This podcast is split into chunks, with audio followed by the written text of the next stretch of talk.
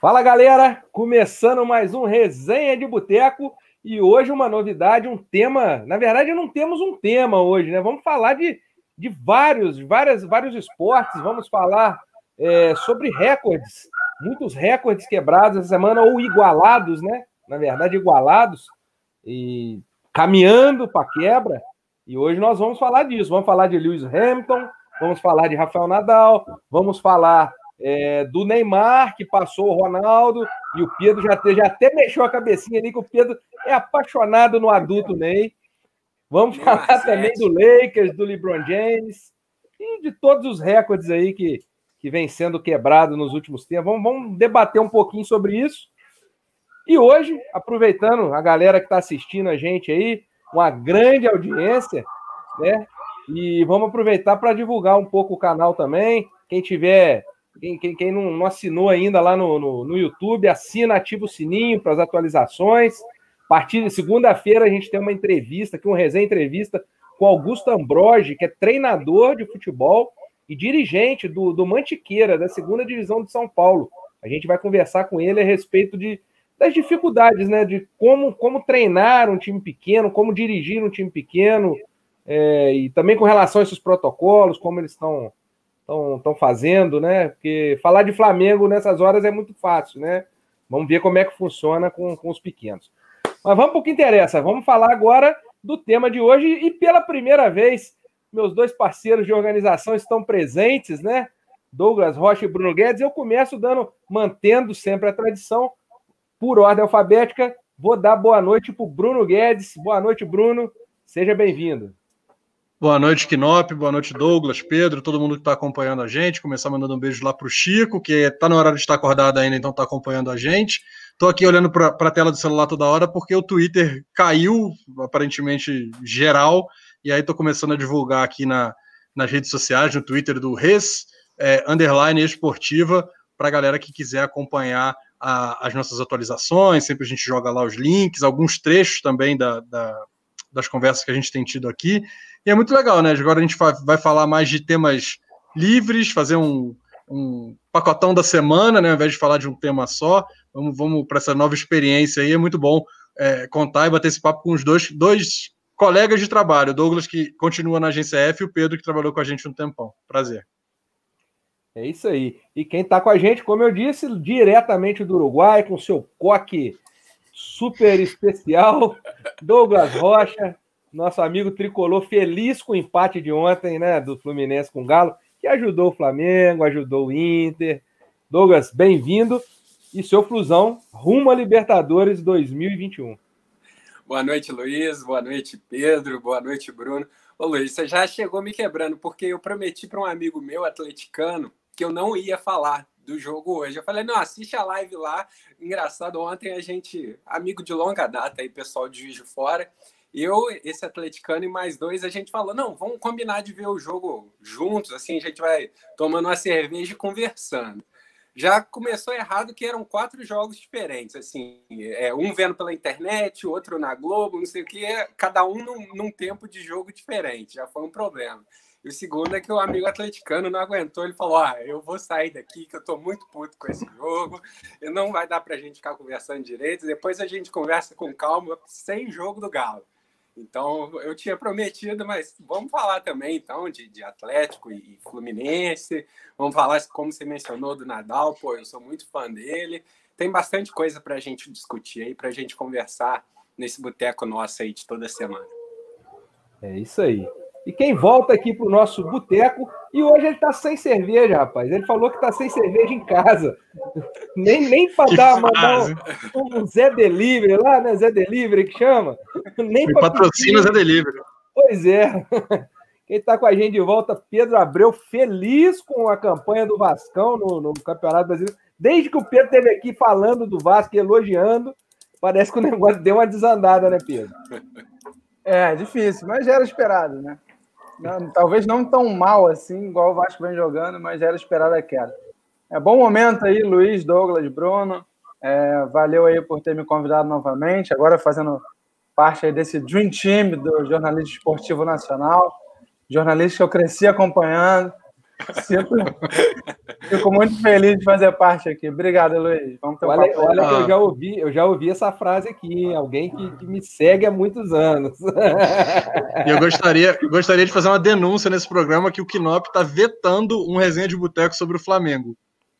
Tem é claro, tem isso, todos tem que nós fizemos, ó, fizemos sobre o Vasco, o Vasco afundou, Botafogo foi pro Z4, Cruzeiro não conseguiu ganhar nem do Oeste, agora que o Mengão tá dando uma recuperada, vou dar esse mole, nem a pau. Eu tô preocupado com o título do Hamilton e nós vamos começar falando dele. Lewis Hamilton conquistou a 91ª vitória na, na, no último final de semana, no GP em Nürburgring, né, o GP de Eiffel, e, e, o Hamilton igualou o Schumacher, 91 vitórias, porém com menos, menos corridas disputadas, né? E eu começo com o Bruno. Bruno, Lewis Hamilton, 91 vitórias, recorde. Bate esse ainda esse ano, né? Não, bate esse mês ainda, né? Se bobear. Não, não, assim, tá muito, muito de boa para ele superar esse recorde. Enfim, não, não tem adversário. Agora, assim, né, a gente está falando, obviamente, de números absolutos, né, de, de, um calendário que é muito maior do que outros pilotos pegaram. É, também a gente pode entrar num debate de, de tecnologia, de ser carro. É, o cara não é, não é só dele que depende, acho que a Mercedes exerce o maior domínio da história da Fórmula 1, talvez, de uma equipe né, em, em vários anos, né? Já teve domínios muito grandes em uma temporada só, mas nesse espaço longo de tempo da Mercedes é, é, é, absurdo. Só que eu queria entender, cara, eu acho muito chato, as pessoas não conseguem curtir mais esporte, assim, puto, o cara ganhou, o cara é bom, tudo tem que discutir, tudo a gente tem que levantar, se ele é melhor que o Senna, se ele é melhor que o Schumacher, se ele é, sei lá, melhor que o cara, da, o padeiro da esquina que, é, que vai rápido para fazer a entrega, porra, sei lá, cara, a gente não consegue mais. É, é igual isso. Sabe? O Messi é craque, mas, mas o Cristiano Ronaldo é melhor. Mas não sei. Eu acho que está faltando um pouco essa coisa de vamos curtir o momento. Acho que para quem gosta de Fórmula 1, eu posso dizer muito bem, porque desde que eu me entendo por gente, eu acompanho Fórmula 1, acordava de madrugada com meu pai para ver corrida. Assim, é legal ver isso que está acontecendo, é legal ver a história sendo escrita. Óbvio que as corridas não são legais como eram antes, assim, a emoção é muito pequena, se limita geralmente à largada, às primeiras voltas, ou como acontece é, o, que, o que rolou nessa temporada, que foi do, do Hamilton ser punido mais de uma vez.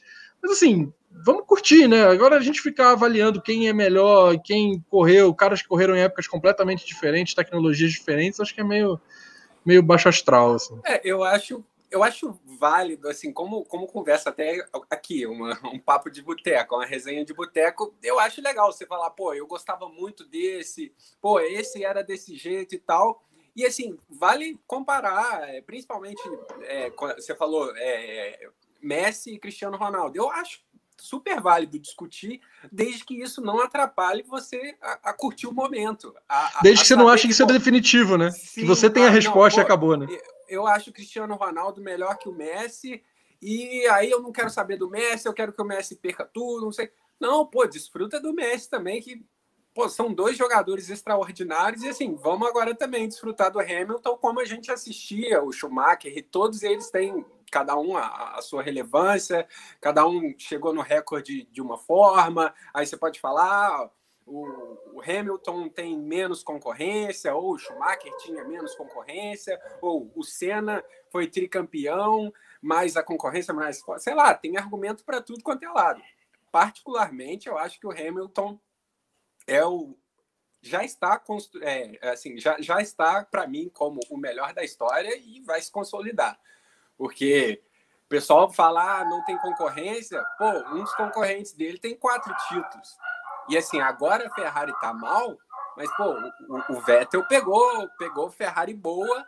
É, eles fizeram dois anos ali duas temporadas que foram equilibradas e assim foram mais erros do Vettel e aí que permitiu o Hamilton agora chegar, tem seis títulos, deve chegar ao sétimo, né? Tá bem encaminhado para isso. Ele, ele tem concorrência, assim. O Rosberg era um grande piloto, tanto é que conseguiu um ano desbancar. Então, assim, sei lá, acho que não dá para minimizar, para menosprezar os feitos do Hamilton, não.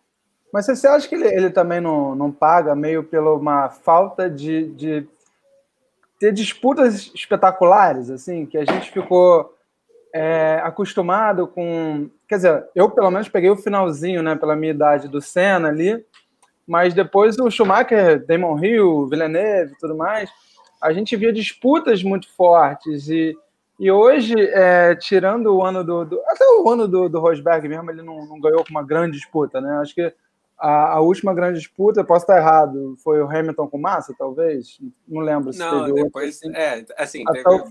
2010 é, que tinha... É, aquele finalzinho ali da primeira década do, do, do século teve boas disputas. Teve o Raikkonen, teve o próprio Hamilton, aquele ano que o Raikkonen ganha na última prova, é, quando na verdade Hamilton e Alonso que eram os favoritos né, para o título. Mas foi antes do Massa, né?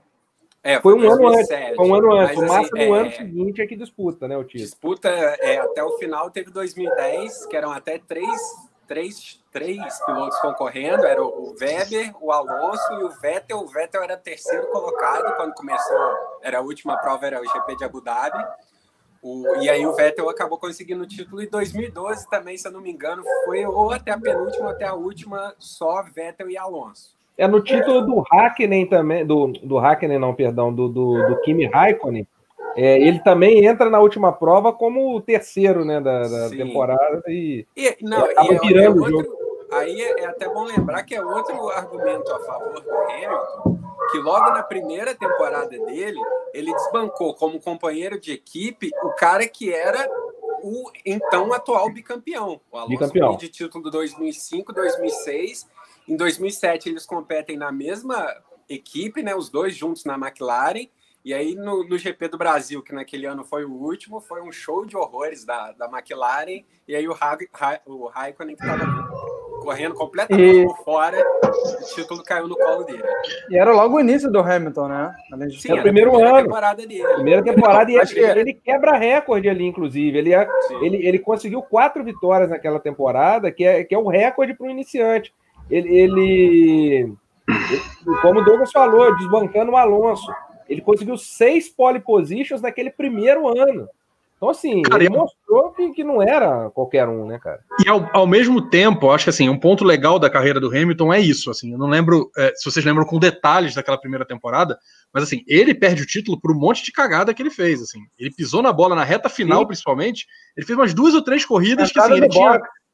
É, assim, coisas de. E, e ali todo mundo começou a pensar, pô, esse moleque é, é esquentado, esse moleque não tem. É, não tem cabeça para ser campeão, é afobado. E, cara, hoje a gente olha para o Hamilton e fala assim, cara, o, o, cara é o mestre da, da, da, da, frieza, da tranquilidade, supera adversidades. É um cara que, assim, se ele está fazendo uma corrida de recuperação, ele sabe que chegar em terceiro pode ser é, excepcional para o título e tentar o primeiro lugar e, e, acabar abandonando uma prova pode, pode estragar uma temporada. É um piloto que hoje é muito cerebral. Assim, eu acho que o Hamilton ganha em grandeza pelo que ele está fazendo fora, é, pelas, pelos posicionamentos, de, posicionamentos dele, por levantar bandeiras. Eu acho que isso aumenta a, a amplitude dos feitos dele.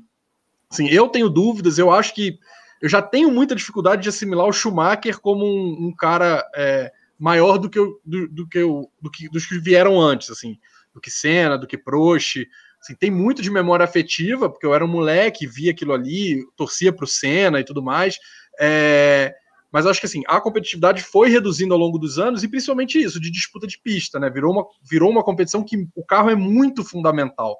Assim, óbvio que sempre vai ser, é óbvio que, que o Senna tinha McLarens que eram muito fortes, a, a se eu não me engano, 88, é, são 16 corridas e 15 vitórias da McLaren. É, então, assim, é, era o melhor carro. A Williams depois ganha com Mansell, com, é, com Rio, sendo o melhor carro. O Schumacher ganha tendo o melhor carro. Mas, assim, eu acho que com o passar dos anos ficou mais complicado. Assim, as diferenças, a própria forma da, da Fórmula 1 agir com, com orçamento, alguns, algumas equipes têm muito mais dinheiro que as outras, limitação de, de pneu, de motor, é, de, de, quantidade né, de construtores participando, vão tende a criar essa diferença. É, é, tem pouca competitividade, mas assim, o cara é assombroso, né? Assim, o que ele está fazendo de pole position, de tirar coelho de cartola para fazer pole e ganhando as corridas com tranquilidade, você vai falar o quê do cara, né? Não tem, não tem é. o que pontuar negativamente do cara. Eu acho, mas assim, eu... Pode, pode ir lá, Pedro. É, não, não, o que eu acho, assim, pegando carona na, na fala do Bruno anterior, ele estava falando da questão de, de comparação. Parece que a gente tem um prazer muito atrelado a comparar quem é melhor que quem. Mas eu estava pensando, assim, sobre... Assim, no futuro, por exemplo, meu filho vai perguntar, pô, esse Hamilton aí, pai, foi, foi bom mesmo?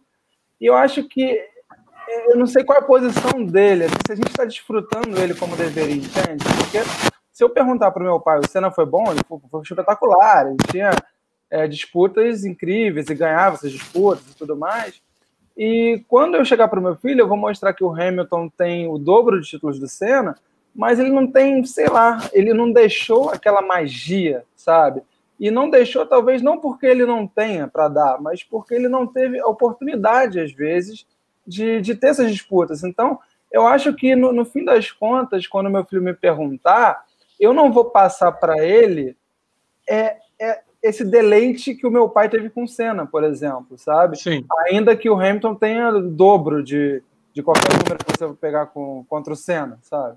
Eu acho que ele, ele tem muito desse, sabe, desse problema que não é dele, né? Ele só não, não conseguiu ter alguém à altura para mostrar que ele de fato está nessa galeria bem, aí.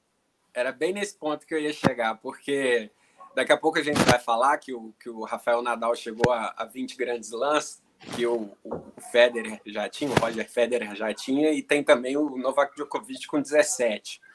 Os três, um, um vai exigindo mais ainda do outro, e assim, disputas muito gostosas de assistir, e o Hamilton não tem o, o, o, o, tipo, o Nadal tem o Federer, o Hamilton não tem o Federer, o Nadal não tem o, o oponente para colocar ele para cima. O Bruno tá falando da, da visão dele de corrida, de tática, de pô, aqui um terceiro lugar é importante. Isso não fica tão nítido, porque além de tudo a Mercedes tem um carro muito à frente dos outros, então assim, ele pode fazer corridas medianas, nota 6, nota 7 e vencer várias corridas. E aí, assim, aí aquele, pô, uma corrida que ele ganhou com três pneus só, o, o pneu estava furado na última volta. Aquilo é incrível. Só que, assim, isso não tem tantas histórias assim na, na, na carreira dele por falta de concorrência. Aí, realmente, assim, não salta tão aos olhos a, a genialidade dele. Mas, assim, aí também não é culpa dele.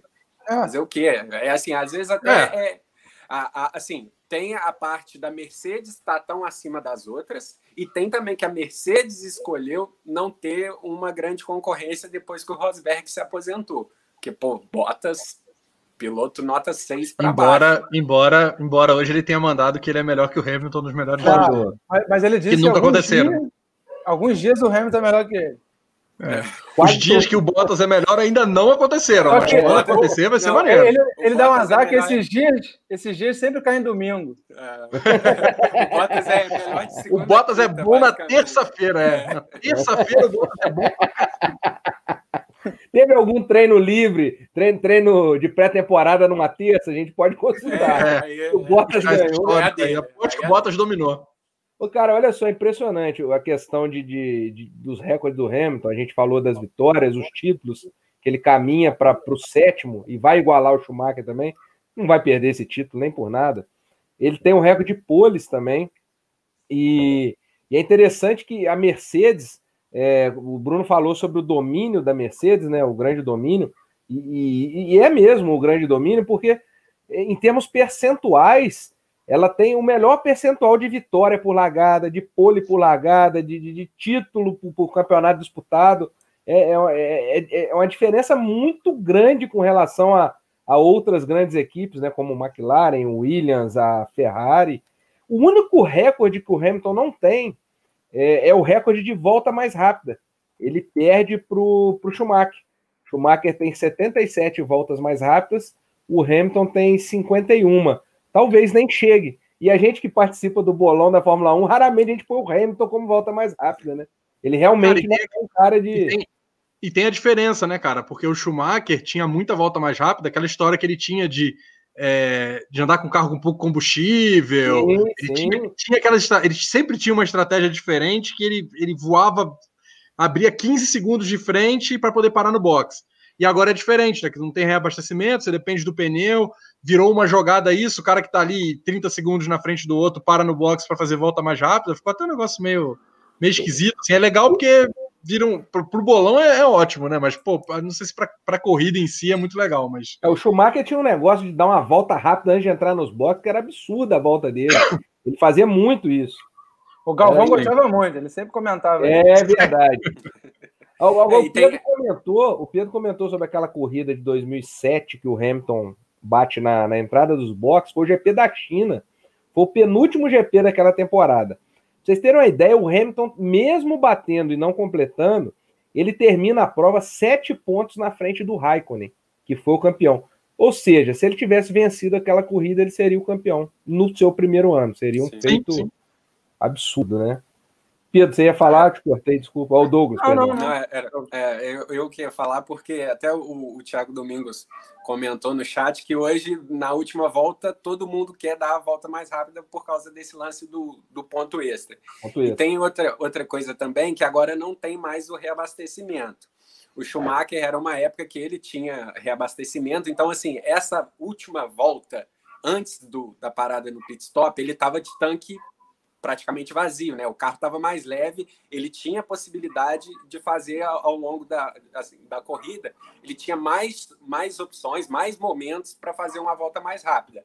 Hoje em dia, com, como não tem reabastecimento, o tanque só está mais vazio, mais para perto do final da corrida, e aí, às vezes, ele já está com a vitória consolidada, ou mesmo, sei lá, um segundo lugar, um terceiro lugar, o Hamilton não vai pôr em jogo é, aquele resultado de pista tentando fazer uma volta mais rápida. Então, assim, esse recorde fica mais difícil para ele.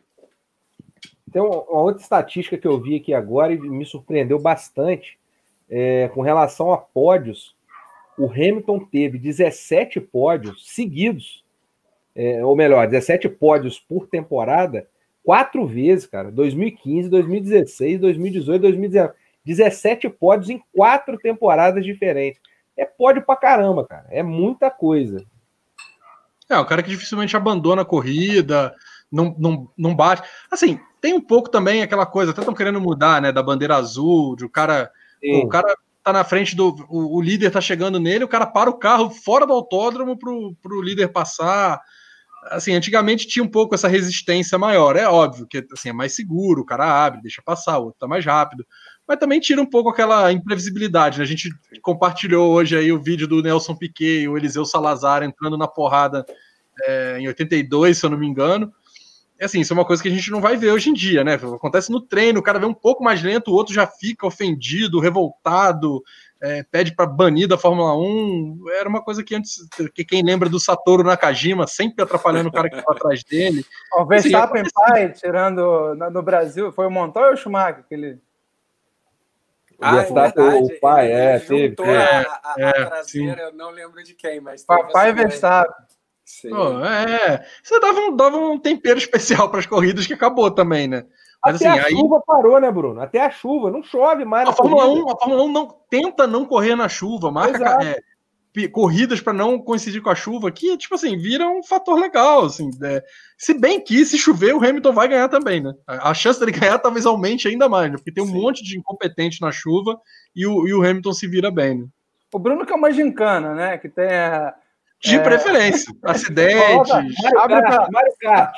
Libera padre irlandês, libera todo mundo para É, Mario Kart é maneiro, soltam umas, umas bombas. o Rio de Janeiro tenta, né? Correndo lá na, na base de, de Deodoro, né?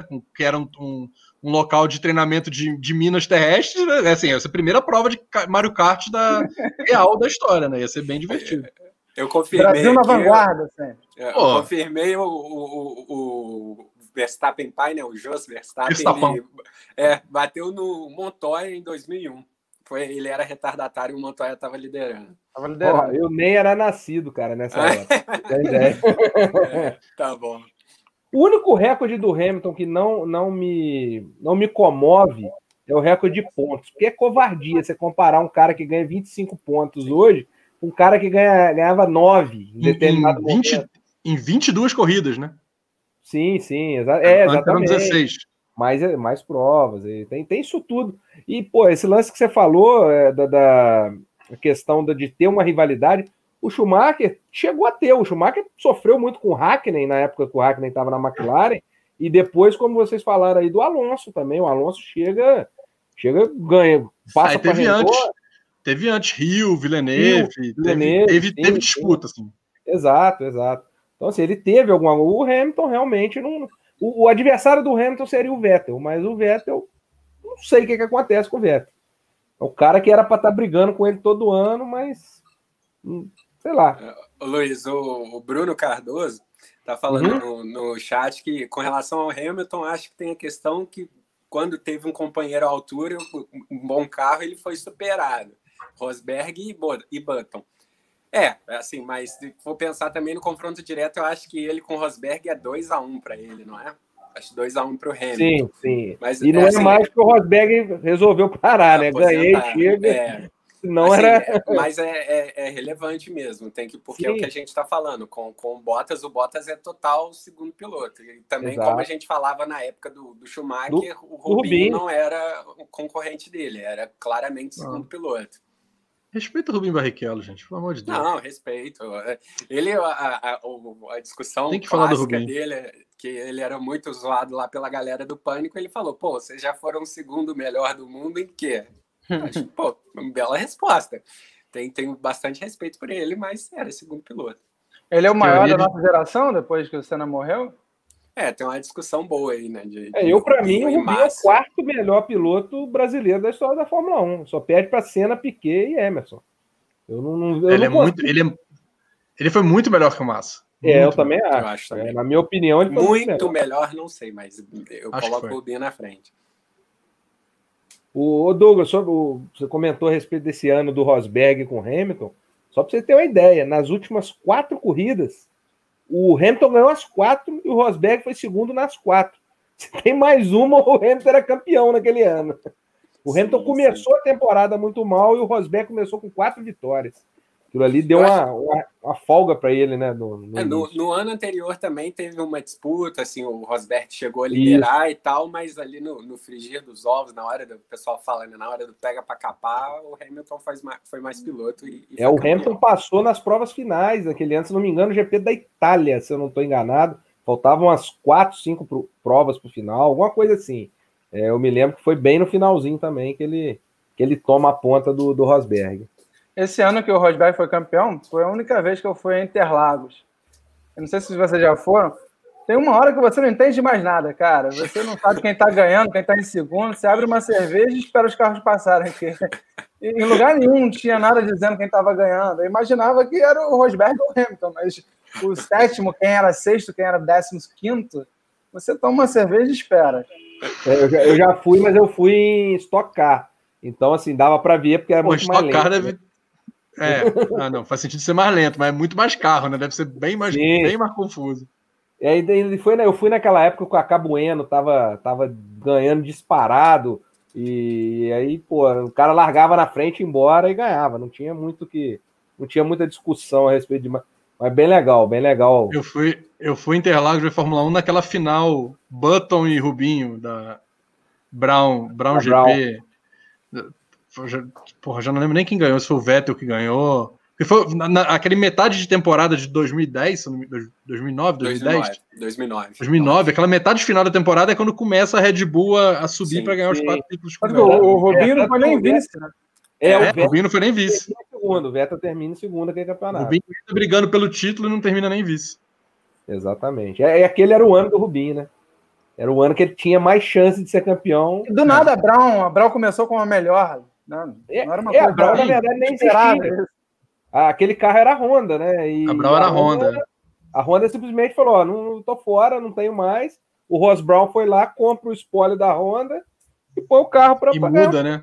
Muda o regulamento, aí quem, quem se deu bem foi ele e, e, foi, né? Foi embora. Ganhou tudo. Exatamente. Agora que nós estamos no finalzinho desse primeiro tema, mandar um abraço para a galera aqui que está acompanhando a gente. A, a Nelza, a Mariana, que o Bruno já até falou aqui do Chico, o Chico tá lá. Deve estar tá indo dormir já, hein, Bruno? Oito e meia?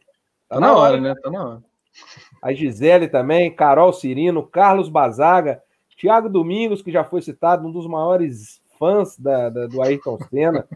É... Ele tá reclamando que a gente tá falando mal dos pilotos japoneses da Fórmula 1. Pois é, ele que é um grande fã de japoneses também. Eu vejo muito ele apostando no Nishikori, no, no sobrevivente. É, Luísa Lourenço também, que já participou com a gente no, da entrevista com, com Alan Simon. Celso Souza. O Igor Camargo, que mandou, perguntou se o Douglas está em Montevidéu ou se está na Baviera, porque ele gostou muito da caneca do Douglas. Sueli Silva também está aqui com a gente, o Bruno, que o, que o Douglas já citou. É... E o Pedro, tem uma mensagem para você também do Vasquinho. O Vasquinho participou aqui com a gente já também. Ele falou que já, já pediu lá no Zé Delivery, já botou na geladeira quando acabar para você ir direto para lá. Opa, então acaba logo. Agora, e tem, e tem inclusão de pauta agora, né? Porque o Cruzeiro anunciou o Filipão de técnico. Filipão, então vai... Filipão. Falar do, Filipão, do Pinto no Vasco. Não quis o Vasco, mas o Cruzeiro, ele é para ver onde, onde o Vasco tá. Hein? O Filipão tem rebaixamento na carreira, não? Ele tem algum, vocês lembram? De algum rebaixamento? Cara, ele larga, ele larga o Palmeiras, o Palmeiras no meio da temporada e o Palmeiras é rebaixado no é. final, né? É. Ele, assim, ele tem uma, uma, boa contribuição para o rebaixamento do Palmeiras de 2000 e... Que ano foi? Perdi já. 2014? Não lembro. 13, 14, é por aí. Foi Sei o... lá, é. O último, né? Agora, Não, o, o Thiago fez uma observação, Bruno, a respeito do. O Pedro, perdão, a respeito do que você falou sobre não saber, né, quem está na frente mais em determinado momento. E falou que. Ele falou: ó, em corrida de Fórmula 1 tem que levar aqueles fones de ouvido com redução de ruído e botar em rádio que transmite. Então você tem que ligar na rádio para você saber. E, e Pedro, não pode que... beber. Pô, é, Pô, aí não.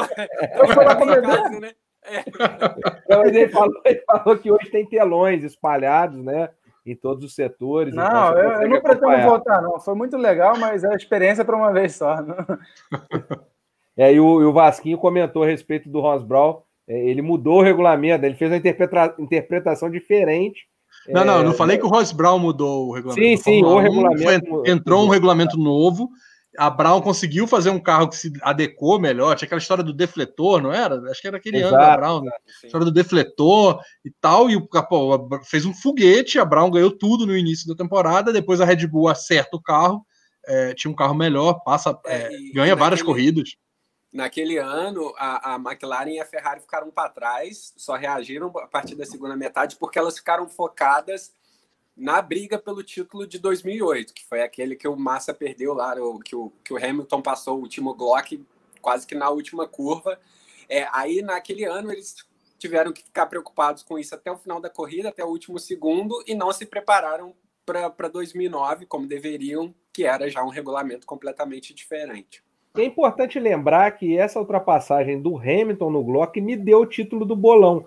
Então, aqui nessa mesa aqui de hoje, só temos um participante que não tem um título de bolão da Fórmula 1.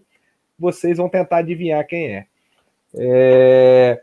Só para encerrar o Quem que vai adivinhar? Não. É, não, não entendi. É, como é que vai adivinhar? É, a pessoa pensa lá, prêmio, que adivinhou. Nossa audiência não é todo Mas se tiver uma apostinha, dá para fazer um bolão disso aí. Um bolãozinho, um bolãozinho. Só quero fazer um bolão com a gente. É. Mas tenho muito dinheiro acumulado no bolão, porque eu tô sempre ali no top 3. Inclusive, nesse bolão, eu tô em quarto já numa arrancada fulminante rumo ao título. E eu não sou, porque tal qual o Inter, eu sou campeão de tudo. Agora, o Igor fez uma pergunta aqui, eu vou jogar na pauta, é, que eu acho interessante.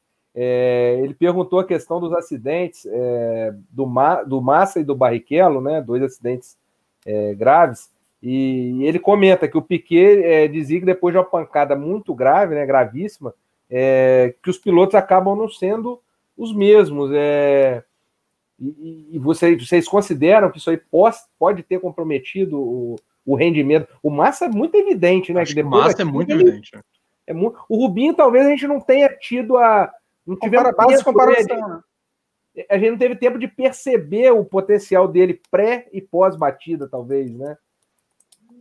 É, mas eu acho que o Massa, o Massa era piloto de, de, de, de briga de título mesmo, de, de, de, de, ponta na Fórmula 1 naquele momento, era um dos protagonistas e aquela aquele acidente, para quem não lembra, é um Garoring, que é uma mola do carro da frente, era o carro do Rubinho, inclusive, né? Sim, Solta e acerta a, o capacete dele, é, atinge, acaba atingindo ele o impacto, né? E ele ali. É uma das coisas que faz com que se crie o, o ralo, né, ali na frente hoje para diminuir a, a, parte de impacto, né? Eu acho que dele é muito, muito uh, evidente que ali se mudou alguma coisa, né? A gente vê o Massa é, nunca mais foi competitivo, nunca mais foi um cara para ganhar corridas de, de, de maneira efetiva, para brigar por campeonatos. O Rubinho tem isso, assim.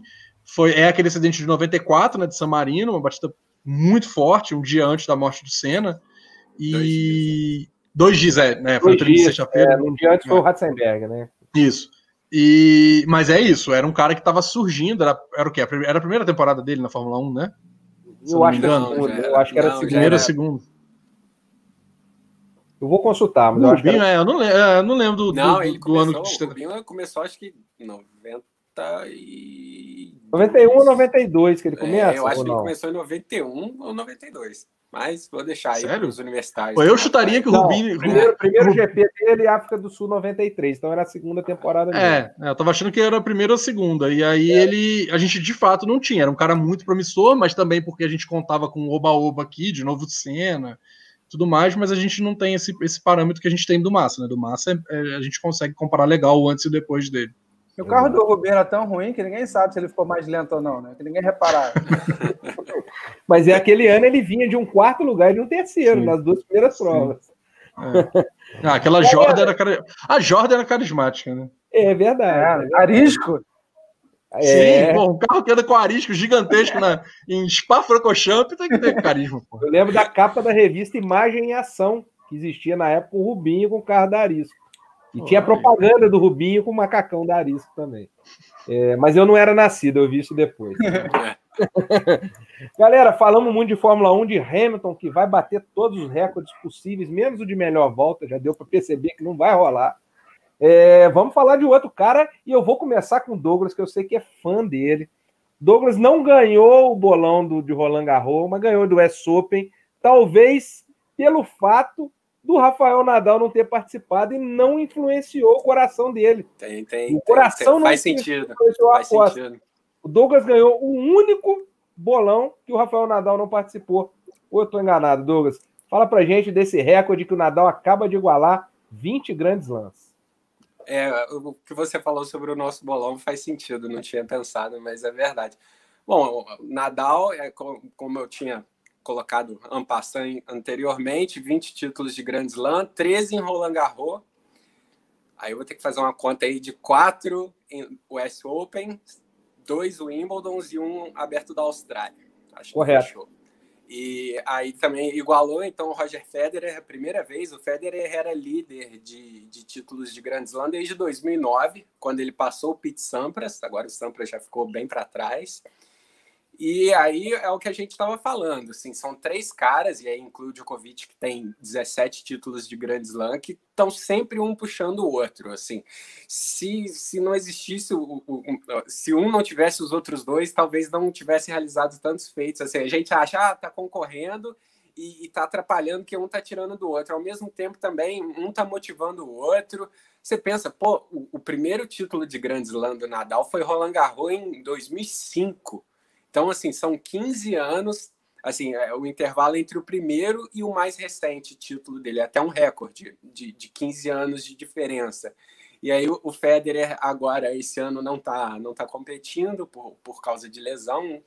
É, e aí tá, agora, não sei, né? Nadal tem 34 anos, o pessoal falava que ah, vai aposentar cedo, quando o Nadal lá no começo, com 18, 19 anos, tinha muitos problemas físicos, muitas lesões, e, e, aí o pessoal meio que aposentava ele cedo, falava, ah, esse cara com 30 anos, ele já não está aguentando competir mais. Ele também chegou ao recorde de, curiosamente, de mais títulos de Grand Slam depois dos 30 anos, ele tem seis, o Djokovic tem cinco. E assim, não dá para saber o limite desses caras, porque o Federer está com 39 anos, esse ano ficou fora, mas pensa bem, se o cara ficou fora esse ano inteiro para se recuperar, não é porque ele quer fazer só um jogo festivo ano que vem e encerrar a carreira, é porque ele está com sede demais. E o Djokovic não ganhou o Roland Garros, perdeu na final, e o US Open provavelmente ele teria ganhado. Sei lá, um exercício meio de imaginação, mas Sim. ele era o favorito e ele só não, não avançou mais porque ele parou nas oitavas de final porque acertou uma, uma, deu uma bolada numa juíza de linha, sem querer, mas as regras do tênis são claras. Ele, ele acertou a juíza e foi desclassificado na partida contra o, o Pablo Carreño Busta. Então, assim, não dá para falar que os três já, já, acabaram. Pelo contrário, eles aberto da Austrália o ano que vem, se é que vai ter aberto da Austrália por causa de pandemia e tudo mais, é uma outra discussão.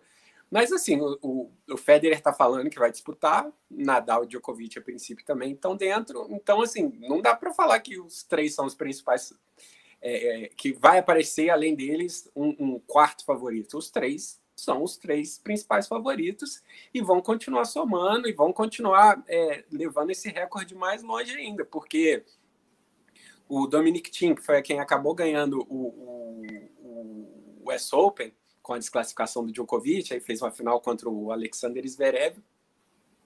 E, e não dá para falar que, ele, que, que o Tim tá, já chegou só porque ganhou o US Open no patamar dos três, para fazer frente com os três.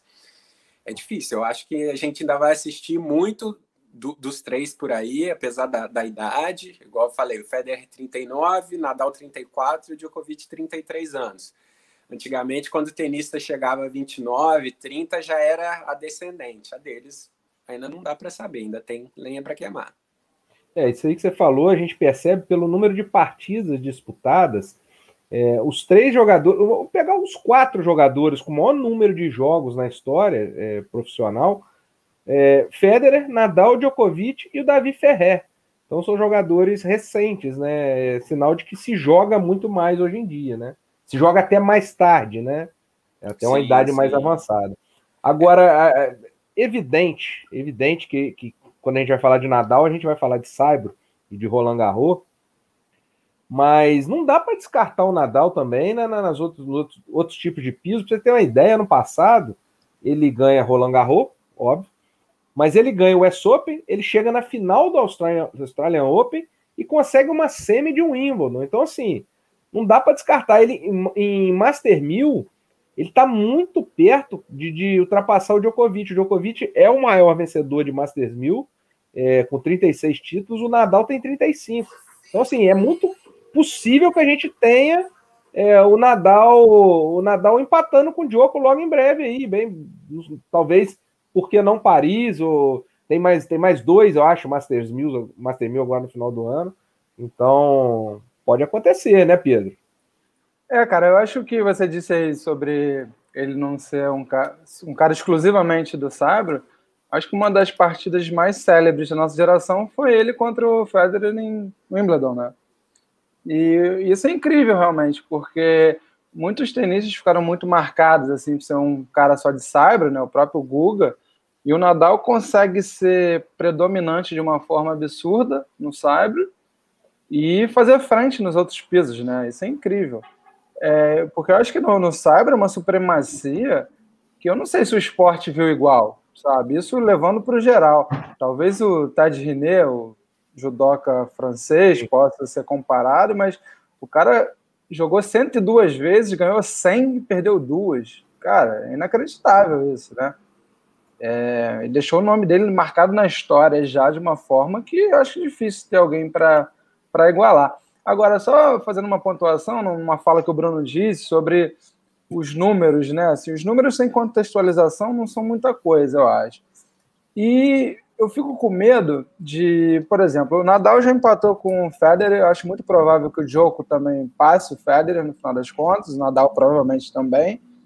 E o Federer é dos três grandes que nós vimos, quer dizer, nós vimos muitos, muitos bons tenistas, mas os três maiores, talvez o Federer termine com menos título de Grand Slam que os outros dois, sendo que para mim foi o melhor deles três. Isso também não é tão importante. Os outros dois são espetaculares, não são menores por isso.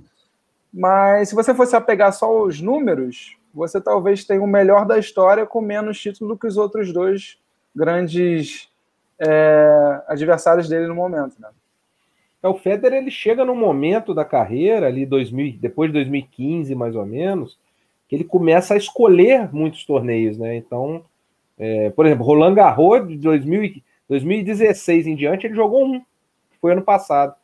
Ele não jogou nenhum outro. O S Open, ele fica de fora de dois, então ele começa a escolher muito, né, os torneios que ele vai jogar para ter uma, justamente uma vida útil mais longa é. dentro das quadras, né?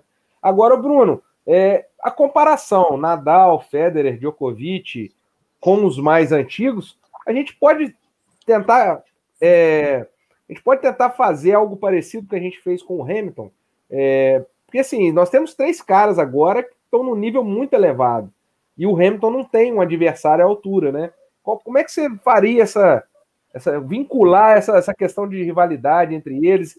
Porque nós estamos falando de caras que estão quebrando todos os recordes no tênis também, tendo a rivalidade, tendo um outro cara do lado é, ganhando também. É, eu acho que tem vários pontos aí. É, eu até reco queria recomendar para quem quer, quer, aprofundar mais nesse assunto, é, ler o texto do Alexandre Cossenza, que já esteve aqui com a gente, falou sobre tênis, no blog Saque Voleio, lá no UOL. Ele fala um pouco desses números do Nadal, dessa. Por exemplo, o primeiro argumento que eu pensei é: pô, mas o Nadal ganhou 13 vezes no Cyber. E ele aborda esse ponto de, de também isso ser um, um, um, um, dado a ser relevante da grandeza de Nadal ganhar, dominar tanto no Cyber. Porque para mim, assim, o cara ganhou 20, mais 13 no mesmo piso, e num piso que ele é muito superior que os, que os, os adversários, talvez tirasse um pouco do brilho dele. E aí o, o Cosenza pontua que isso dá, talvez dê mais brilho para o Nadal. É legal olhar é, por todos os aspectos para poder é, opinar.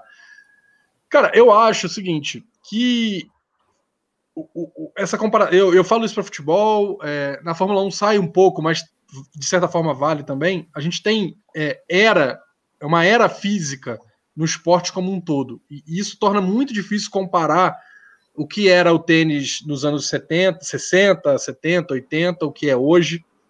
É, cara, a gente está vendo o Federer jogar e o que ele jogou é, muito recentemente em alto nível, que qualquer outro jogador não, é, há anos atrás não jogaria. É, o Nadal mesmo, como o Douglas falou, que teve a carreira encerrada várias vezes, ó, o Nadal não vai aguentar mais cinco anos de carreira, o Nadal não aguenta mais três, o Nadal não aguenta o ano que vem, e o Nadal tá aí, tá resistindo, porque mudou a, a, a, o físico, né, do, do, a ligação física do cara com o esporte. Então eu acho muito difícil comparar, mas eu acho que assim é diferente o que acontece no tênis exatamente por existir três caras tão bons num nível tão alto, e aí dá para colocar também o Murray, que teve um, um, que teve sim muitos problemas físicos de lesão que, que acabaram, é, de certa forma, encurtando a carreira dele, mas é um cara que teve bons momentos. Tem uma garotada que é, é competitiva, que dá trabalho para esses caras. Então, assim, eu acho que é, é, é muito diferente a questão do tênis e da Fórmula 1. E eu tenho certeza que Nadal, Djokovic e Federer estão aí até hoje, estão jogando nesse nível até hoje, porque os três são contemporâneos. Porque se, se fosse um depois do outro, talvez o Federer há algum tempo já teria parado, o, o, Nadal também, talvez se dedicasse só a jogar, por mais que ele se dedique muito ao Cyber, mas teria limitado as participações dele ao, ao Cyber, ao, aos grandes lãs. É, mas assim, o, o, que os três fazem um pelo outro é talvez, talvez seja maior do que a carreira dos três. Luiz, eu, eu queria pontuar algumas coisas claro. assim que, que, eu, que eu vejo assim que, que eu acho que, que favorecem, que, que ajuda essa longevidade dos três, além do fato de um estar tá sempre puxando o outro, é o, o, ranking em 2009, se eu não me engano, teve uma mudança que o ranking é, passou a contar só, é, só não, né, que são bastantes, mas 18 torneios, Antes, assim, quando você ia disputando, você ia somando ponto, e aí, assim, isso obrigava que o tenista jogasse ao máximo para estar tá bem no ranking. Agora, dá para fazer um planejamento de calendário que ajuda a, a, evitar o desgaste físico. Esse é um ponto. Outra coisa também é que saiu do circuito a, as quadras de carpete. Exato. o pessoal, o, o Federer e o Nadal levantaram essa bandeira porque eles falavam que, que a quadra desgastava muito. A galera falava, ah, mas é porque vocês não são tão bons nesse piso quanto são no outro. Mas assim, a verdade é que a, a quadra de carpete desgastava muito.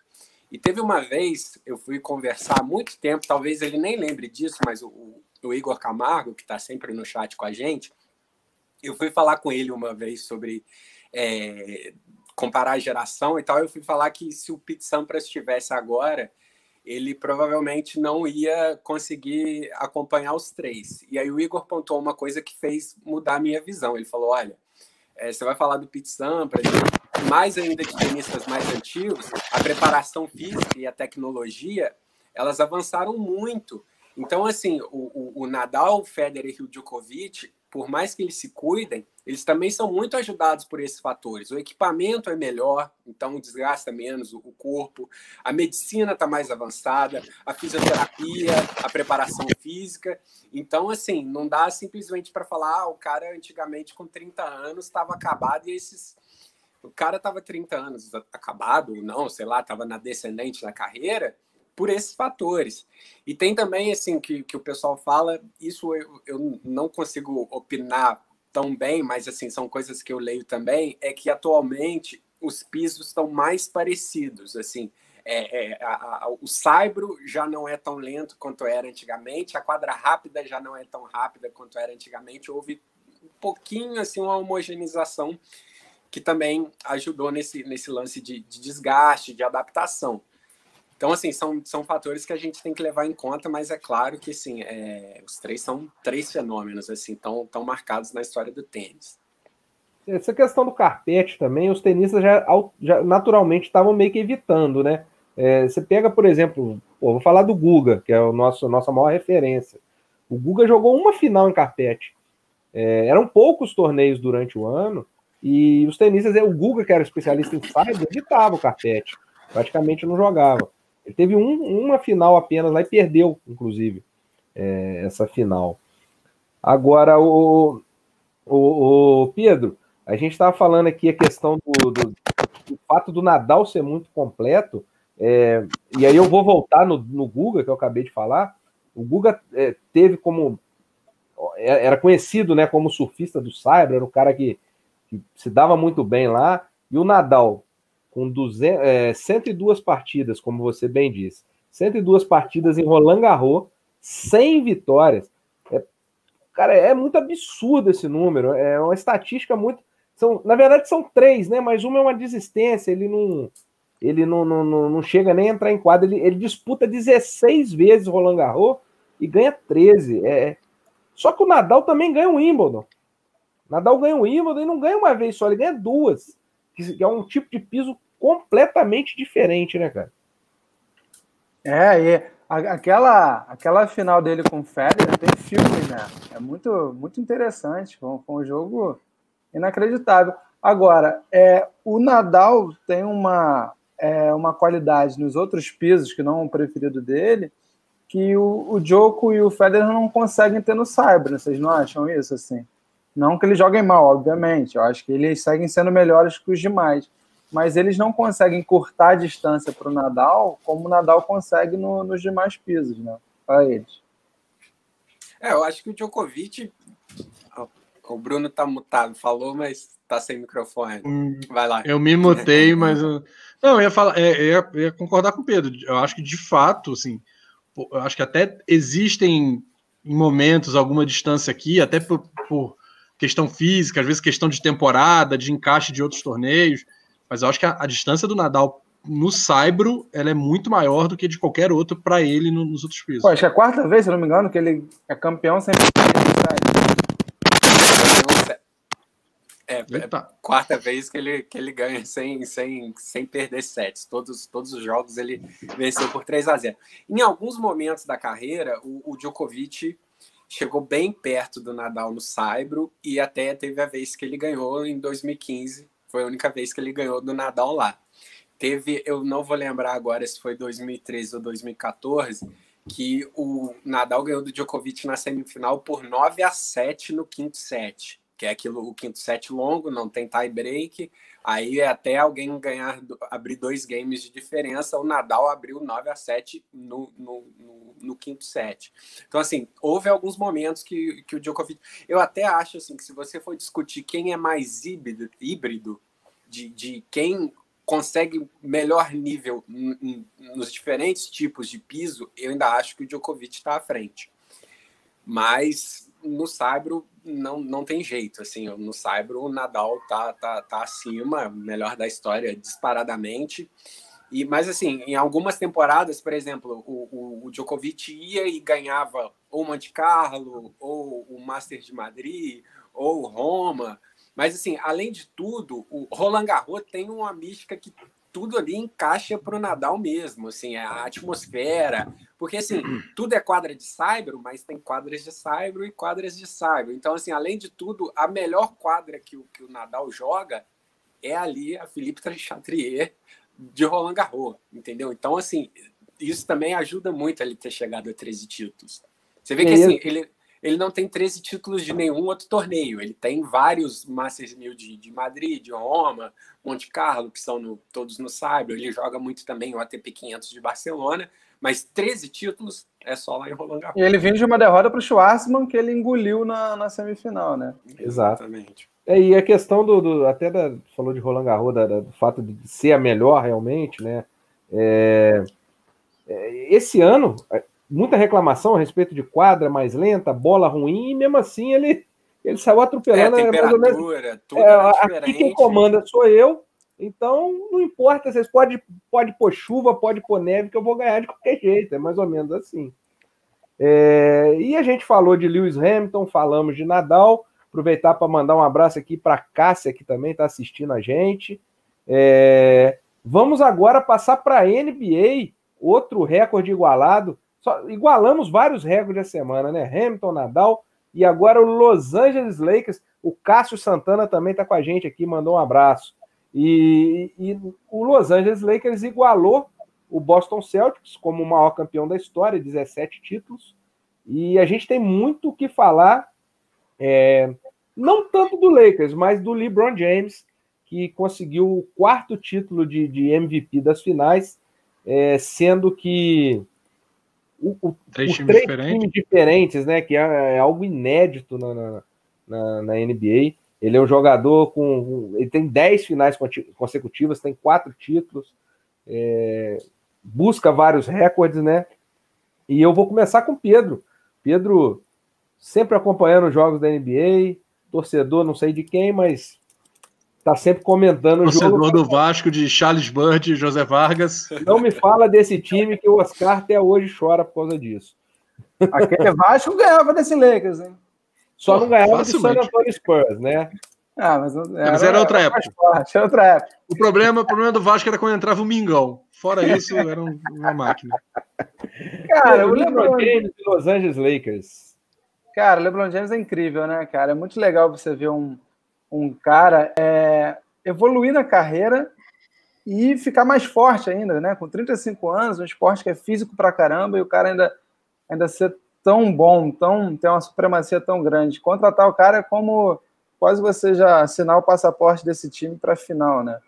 É, não tem tanto o que falar dele nesse caso de dele ser o melhor ou não da, da liga como um todo, né? Eu acho que você pode pegar uma temporada ou outra que ele não vai ganhar o MVP da temporada, mas quando o coro come, é ele que, que resolve. É, e a comparação, muitas vezes, vai vir com Jordan, né? Eu acho que, é, como a gente estava debatendo antes sobre a questão do, dos números e a crueldade, às vezes, só de você pegar a frieza dos números para analisar qualquer coisa, foi muito legal aquele documentário da Netflix sobre o Jordan, né? Que você via como o cara de fato era espetacular, sabe? Porque eu acho que a gente está sempre atrelado à, expectativa do novo, né? De que, é que vai surgir. E aí o melhor da, do momento, sendo ele um, um grande esportista mesmo, ele sempre vai ser comparado ao melhor é, desse esporte. E eu acho que a gente às vezes acaba esquecendo o cara que passou, talvez a geração até que não viu, o, o cara acha que ele não é tudo isso, já que alguém veio depois com números melhores, mas esse documentário é muito legal para você ver que o Jordan era espetacular. O cara jogou seis finais, ganhou as seis, MVP em todas. E como ele e como ele era o melhor e fazia quem estava em volta dele ser melhor é. também. E que isso também sirva para o LeBron, né? Porque provavelmente ele não vai terminar a carreira como o maior campeão, mas ele vai deixar um legado que é inacreditável. Você está citando os números aí de 10 finais seguidas, por exemplo, e ele pegando um Lakers que tinha virado o Vasco da, da NBA, sabe? Um time, um time grande que não era mais respeitado. Tinha uma, a grandeza, que acho que essa não, não acaba, né? Mas era um time que esportivamente não era muito mais respeitado. O cara foi para lá, botou na final e ganhou, sendo o MVP novamente das finais. Então ele, ele tem um legado dele na, na história da NBA, não acho que foi melhor que o Jordan, e, mas eu gosto da, do, disso que o Bruno falou, que os números não, eles querem dizer muita coisa se você contextualizar, né? Se você for só analisar a frieza deles, não quer dizer tanta coisa assim. É, ele tem que servir mais para bônus do que para o demérito de algum atleta, né? E eu acho que o LeBron tá, tá aí. O cara, quando precisa, é ele que resolve. Ele tem um recorde que me, me, impressiona bastante, que é de partidas seguidas com mais de 10 pontos. São 973 partidas desde 6 de janeiro de 2007 até hoje. Todos os jogos que ele entrou em, em quadra, ele fez mais de 10 pontos. É, pô, é, é, um número muito absurdo isso. E eu não sou fã do LeBron, não, hein? Sou torcedor do Lakers, não sou fã do, fã do LeBron. Me incomoda muito essa questão dele ficar pulando de time toda hora. O, e, e, normalmente, quando ele sai do time, ele deixa a vaca no brejo. Foi assim com o Cleveland, foi assim com o Miami, foi assim com o Cleveland de novo e vai ser assim com o Lakers também, quando ele sair. Agora, eu não sou idiota de não considerar o cara um grande jogador. Ele é um cara, inclusive, diante disso que o Pedro falou, você percebe que ele muda o jeito de jogar com o tempo. É, ele é um cara muito físico, né, muito forte. Esse ano, por exemplo, ele foi é, o jogador com mais assistências na temporada. Ele nunca tinha passado de 10 assistências por jogo. Esse ano ele fez 10,2. Foi, o, foi o melhor da temporada.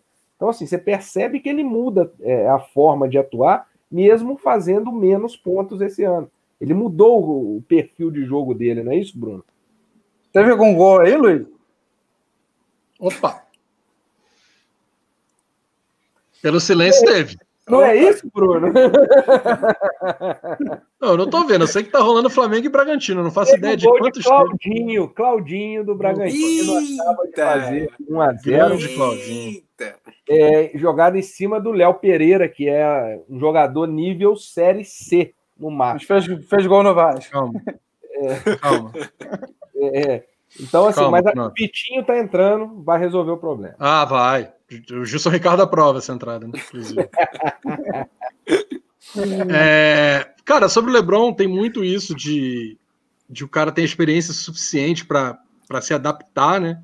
Como o Pedro falou, do, do, assim, foram dois anos ele conseguiu tirar o Lakers de pior time da NBA e pior, assim, com, com sobras grandes, e não só de, de, time que montava, a gente sabe que na NBA tem um pouco isso, né? Você ser um dos piores, te dá mais chance de no ano seguinte você pegar um jogador melhor no, no draft, né? Que é a escolha de quem vem da universidade ou, ou, quer entrar na liga via exterior e tudo mais. É, o Lakers vinha alguns anos sendo o saco de pancada da liga, e aí tem uma reviravolta com a chegada dele, começa a montar o time, a molecada vai embora, né? Tinha uma molecada ali que existia uma expectativa, mas que não iria vingar, tanto é que saiu e ninguém vingou. É, e aí eu, ele em um ano ele faz o, o, Lakers ser campeão da NBA.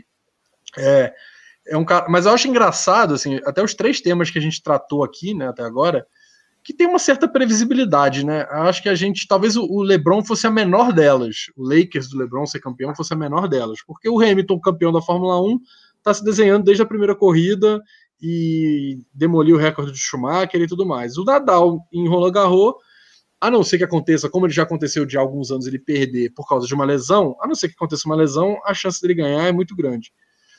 E chegou, acho que principalmente depois dos playoffs, deu uma.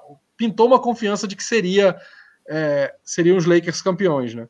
Porque sai o Milwaukee Bucks, sai é, o Boston Celtics, talvez, eu não sei, o Clippers, né, que, que tinha montado um time muito forte com o Kawhi e o, e o Paul George, mas assim. Sai o assim, Houston e sai o, o Toronto. É, mas o Houston, o Houston só joga se der uma bola para cada um, né? Porque é, é, isso. é meio, meio difícil. Mas sai mas, o assim, Toronto, assim, atual campeão também, né? É, o Toronto que foi, foi a surpresa da temporada, sem dúvida nenhuma. De, de todo mundo esperava que virasse o pior time sem Kawhi, desmontando o time campeão e, e conseguiu ir bem. Mas assim, é, é muito grande o que o LeBron faz porque é ligado aos Lakers. Talvez se fosse uma outra franquia, e talvez isso que ele foi buscar porque se a gente pegar, o, o, o, Cleveland não é uma franquia tradicional, assim como o Miami Heat não é uma, uma, super franquia, midiática e tal, mas não é tradicional. E aí ele foi vestir uma camisa grande, né? Se o, se o Jordan tornou a camisa dos Bulls grande, o LeBron não conseguiu fazer isso com os times que ele passou, né? E tá, com o Miami um pouco mais, assim, mas assim, como é, é da Flórida, é de Miami, é bem midiático, mas assim, aí ele precisou se unir a uma grande franquia para para alavancar ainda mais os feitos dele, assim, que são óbvios, que são muito grandes. E eu acho que nesse ponto, né, tem muito essa comparação de quem é melhor, Jordan ou LeBron. Eu acho que o que é mais interessante ver e que talvez se a gente tivesse um documentário para ver seria mais legal ainda, é que talvez é, esse ponto dos dois sejam em comum disso que eu falei mais cedo do Jordan, que é de fazer o companheiro jogar melhor, né? Porque assim, talvez sem o LeBron, com outro grande jogador no lugar do LeBron, esse Lakers não chegaria à final e não seria campeão. Né? Tem jogadores questionáveis, tem jogadores limitados, mas que ele consegue também fazer o time jogar mais. Eu acho que isso é o mais legal de ver no LeBron. Eu acho que é, o, é, é um cara fora de série, que por si só jogando é um cara que atrai, mas também o como ele faz o time crescer, né? E o Lakers, eu acho que aconteceu muito isso, principalmente nos playoffs, né? Cresceu muito é, embalado por ele. Pois é, eu ia perguntar justamente essa questão dos playoffs pro Douglas, porque esse ano foi tudo diferente, né, Douglas? É, não teve mando de, de quadra, não teve torcida, a bolha. Nós tivemos a bolha, todo mundo lá, é, recluso, e, e, com bolha ou sem bolha, o Lebron foi campeão. Luiz, é, tem que, tem que enaltecer o LeBron e também tem que enaltecer a, a bolha que a NBA formou lá em Orlando, que assim deu super certo. É, deu super certo no, no, intuito principal, que era não, não é, propagar o, o, coronavírus dentro da NBA. Assim, os jogadores realmente foram protegidos, o protocolo foi seguido à risca, então assim, o show continuou, que era o que a gente esperava. E, e assim, e foi legal é, dentro de quadra também, porque assim, é, a torcida faz muita falta, mas pô, é, é, começou a ter jogo direto, e aí, assim, a gente, o dia que não tinha NBA ali, que já estava no finalzinho, na, na, na final mesmo, é, a gente já estranhava. Então, assim, eles conseguiram fazer o show continuar de uma forma muito interessante. É, tinha lá o, o, telão, né, a torcida virtual, que, pô, cheio de famosos e tal eles, eles conseguiram, assim, a NBA continuou tendo muita graça, é, o, ao contrário do que a gente tem visto em outros esportes, por exemplo, Fórmula 1, o Sérgio Pérez já ficou fora de corrida por ter sido infectado. Futebol, então, a gente nem se fala, nem, nem, nem dá para comparar. O, o, o, tênis também, vários tenistas é, têm sido infectados. É lógico assim, Valentino Rossi na MotoGP agora. Sim, e, e assim, claro, eu não estou comparando protocolos e tal, cada esporte tem a sua peculiaridade. O, o, tênis, na época, quando a gente fez aqui um resenha de boteco especial de tênis, a gente explicou, vou falar bem, bem rapidinho aqui, que assim, é cada semana num lugar, é, tem tenista que escolhe essa semana jogar e na semana seguinte não jogar e depois jogar de novo, é completamente diferente. Mas a NBA cumpriu 100% o que ela se propôs, que foi dar continuidade ao campeonato de uma forma justa, de uma forma é, equilibrada, e, e, o show continuou e a gente se divertiu. Tomara que agora, na próxima temporada, né, na, na 2022-2021, sei lá, quanto antes a torcida conseguir voltar, vai ser melhor. Mas pelo menos dessa vez, assim, vários campeonatos foram cancelados. Assim, o, o Wimbledon, por exemplo, que a gente estava falando de tênis, esse ano não aconteceu. O campeonato holandês simplesmente terminou no meio do caminho e não teve campeão, o campeonato holandês de futebol. Então, assim, é, é, a, a, parte de saúde, né, a parte sanitária da NBA deu super certo. Não, a gente é, chega aplaudir a gente tem um ponto ridículo, que é o que aconteceu na Itália, assim, esse ponto eu acho absolutamente surreal. É, existe um protocolo, assim como no Brasil, existe um número é, limite de jogadores com infecção que provocam a anulação de uma, um cancelamento, suspensão de uma partida, né, um adiamento de uma partida. Sim. E aí o Napoli é proibido de viajar para Turim pela autoridade, é como se fosse a Secretaria de Saúde do Estado do, do de Campanha, no caso, na Itália, né, tiver, é, proibiu o Napoli de sair de Nápoles e viajar para Turim. O Napoli não podia viajar, a, a, Liga alega que eles tinham jogadores suficientes para jogar, então se vire, tinha que viajar. O, o, o, secretário lá de saúde diz que se eles viajassem, eles seriam multados, seria, poderiam até ser presos os dirigentes do Napoli. Não viajam, não tem o um jogo contra a Juventus. O clube é punido com a derrota por WO e perde um ponto no campeonato. Assim, não tem a menor lógica, né? Porque assim, que se dane a saúde pública, que se dane se houve uma preocupação de uma autoridade de falar, ó, não queremos o deslocamento. O Napoli tinha acabado de jogar com o Genoa, que teve 20, 21 casos, eu acho, na delegação, no, no elenco de, de coronavírus, porque, enfim, tá propaganda. O Napoli teve casos, e aí, para conter, para tentar segurar isso, não pode viajar. Quer dizer, é, é uma despreocupação que a NBA parece ter sido, de fato, a que até hoje teve mais preocupação. Né? Não, não podemos ter casos e não podemos deixar isso alastrar. E acabou, acabou que foi a que teve mais resultado até hoje mesmo.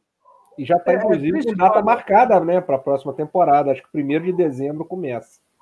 É triste quando você vê que a máscara cai, né? A hipocrisia se mostra. Tipo, é, esse jogo Palmeiras e Flamengo teve há pouco tempo. O Palmeiras foi um dos times que mais bateu na tecla de, de cuidar da saúde, de não voltar ao futebol com rapidez e tal, voltar na hora que tinha que voltar. Mas na hora que ele podia ter um benefício contra o Flamengo enfraquecido, ele fez de tudo para ter jogo. E o Flamengo certamente entrando no, no gramado com jogadores que tiveram contato com infectados. Então, nesse momento de você tentar ter um ganho esportivo em cima de um de um rival, de um adversário pelo título, aí tudo bem. A, a, preocupação incrível que o Palmeiras tinha com a saúde foi por terra, né? Assim como a Juventus da Itália, né? Que disse que ia entrar em campo de qualquer jeito e se o Napoli não pudesse viajar, azar do Napoli. E agora a Juventus, a Juventus entrou hoje, se foi hoje ou ontem, o elenco da Juventus entrou em isolamento, porque teve casos de coronavírus na Juventus. A Juventus joga sábado pelo Campeonato Italiano, esqueci o adversário, não sei se é o Crotone, e joga terça-feira pela Liga dos Campeões com o Dinamo de Kiev. O, o, confinamento tendo mais de uma semana, tendo pelo menos uma semana, a Juventus não tem time para mandar para Kiev para jogar contra o Dinamo. E aí inclusive, eu quero ver. Inclusive Cristiano Ronaldo, né? É, não, o Cristiano Ronaldo Sim. teve fora com a seleção portuguesa, ele teve é, coronavírus, aí começaram a ter casos de coronavírus que não são ligados ao Cristiano Ronaldo dentro da Juventus, o Makini, que é o meio que veio do Schalke, teve, acho que mais alguns jogadores tiveram. E aí talvez não tenha time para jogar. E aí ele vai fazer o quê? Vai aceitar perder de WO pacificamente? Eu duvido. duvido. O, Me o Messi é saudável. O Messi, até nisso, ele é melhor que o Cristiano Ronaldo. Ah, o Iago Pikachu também. É. Iago Pikachu também, diga-se de passagem. Não pegou coronavírus até agora. Felipe Bastos. Uma pena, inclusive. É, eu tô torcendo para alguém passar. Vocês não podem fazer um estágio na Juventus. Podia não, passar um estágio. O Pinto, o Pinto não vai colocar o Felipe Bastos, não é possível. Mais um não dá. Não dá. Cara, esse, esses caras devem estar preocupados. O, o histórico do, do cara é quase um débil mental da. que se comprova quando subiu o Vasco, né? ah. Hoje ele falou que não sabia que tinha tanto salário atrasado assim. Eu fico imaginando. Você não tem internet, pô. Qual foi a reunião do, do Campelo com o cara? Que ele não sabe, salário atrasado, Vasco, pô, cara, 20 anos isso. não, ele, ele postou a camisa do Romário, ele liga pro Romário, o Romário fala assim, cara, eu tô recebendo até hoje, cara. É, você vê que ele não, não, é, não é que ele não presta atenção no adversário, ele não presta atenção nem no extrato dele, o extrato bancário da conta não, dele. Acho que a gente tá, acabou até mudando o assunto já, mas vamos situar as pessoas. O Vasco anunciou a contratação do técnico português Ricardo Sapinto, que era centroavante da seleção portuguesa, era um bom atacante e tal. É, já treinou o Braga, já treinou o Sport, é o novo técnico do Vasco. Ele foi anunciado ontem e hoje ele deu uma entrevista e disse que não fazia ideia que o Vasco tem salário atrasado, que, ele, que, assim, que o Vasco tem uma crise financeira monstruosa. Ele falou assim: não, eu sabia que tinha um problema aqui, outro lá, mas não sabia que era uma coisa grave, não. E ontem, é, uma, uma, apuração do, do site, fugiu o nome do site agora, mas é do, do, do David Nascimento, que era, é, era repórter do lance, que a comissão técnica do, do, do, do, Sapinto vem a 650 mil reais, porque eles vão ganhar cerca de cento e poucos mil dólares, é, cento e poucos mil euros. Eu espero que o Vasco tenha fixado um valor do euro, porque senão daqui a pouco, do jeito que anda, vai estar tá pagando 10, 10 reais por euro. E aí, esses são 650 mil reais para comissão técnica. Cara, ele vai receber salário no Vasco até 2050, assim, de, é, tranquilamente. A, a, negociação para o Vasco é muito fácil, porque eu, esse valor não vai ser pago. Então o Vasco pode é. oferecer o que quiser. Vou dar 15 milhões por mês para você. O cara vem. Agora, pô. Na entrevista dele, ele falou uma coisa curiosa. Ele falou assim: é, eu não sabia desse problema no salário atrasado, mas tomara que isso se resolva com rapidez. Cara, tem 20 anos aí, a gente tá tentando. É, não, tá, tá, tá quase, tá, tá quase. Não, o, o, mais louco de todo é o seguinte: se o cara fosse russo, né, ou o cara fosse finlandês, talvez ele entrasse lá no Net Vasco e ele não entendesse o noticiário, né? Aí o Google Tradutor não funciona bem. Mas, porra, o cara é português, cara. Ele entra no site ali, ele consegue ver em cinco minutos que, o, que já estão especulando de novo. O Vasco nega, mas o UOL publicou que o Vasco está com quatro meses de salário atrasado. É, tá pagando vôlei de praia de 2 mil ainda. É isso, Romário recebe salário do Vasco, é, tem, tem dinheiro a receber do Vasco até hoje. Você, cara, como é que o cara chega e fala que, ah, não, não sabia? Fala, pô, tá. tá, é, vai, vai, tá, ter que tá meter porrada vai ter que meter porrada em alguém por, por ter É, o história já bateu no técnico da seleção, já bateu no Liedson. Expulso de assim, voo. Eu, já foi expulso de voo. Eu, eu já tô mandando uma lista para ele, já, em quem que deve ser os primeiros alvos dele. a, gente, a gente entrou no assunto do, do, do treinador do Vasco e no dia que saiu a. que falaram dele na ESPN, com aquela, aquele quadro, né, da, mostrando que ele tem um título na carreira e vários problemas extra-campo, né? Extra e no campo também. É, teve muita discussão num dos grupos de WhatsApp, o cara é um amigo meu vascaíno, mas a ESPN está sendo tendenciosa. Eu falei, não, não está sendo tendenciosa. Vai ter que falar da carreira dele como treinador. Eu falei, mas tá ali, tem um título. Ele tem um título como treinador, só que, pô, o cara tá sendo mais conhecido fora que dentro. Ele tem um título, tem um, uma semifinal de Liga Europa. Agora, eu esqueci, não sei se é com Braga mesmo. É, é com Braga. Ele bateu o recorde Braga, da, né? de vencibilidade. Vencibilidade, é. E a melhor fase de grupos de um time português. É. Ah, um gênio, é um gênio da A fase de grupos da Liga Europa é tipo a fase de grupos do Campeonato Carioca, praticamente. Dá no mesmo. E ele treinou o Standard Liège vale, também. Eu acho que vale a esperança, porque quando Jesus chegou também achavam que não ia dar em nada. Então. Knop, o Vascaíno tem esperança, é, sei lá, no, no, no, no Felipe Bastos, cara. Se não vai ter um técnico novo, é óbvio que vai ter. O Vasco é o melhor esperança... clube do Brasil, porque ele, ele, ele alegra os vascaínos e alegra quem não é. Ele é, é. é um clube o único problema do Vasco. O único problema do Vasco é que ele joga às vezes. É, mas assim, fora isso, ele é um grande clube, um ótimo clube. Ô, ô, Luiz, assim, a gente poderia ficar um resenha inteiro falando de, de jornalismo, de valor notícia, mas eu acho muito engraçado quando a galera fala ah, tem que falar da carreira dele como como técnico, como jogador não vale. Pô, sei lá, aí o Messi aposenta daqui a três anos e pô, pinta aqui como treinador do, do, sei lá, do Atlético Paranaense.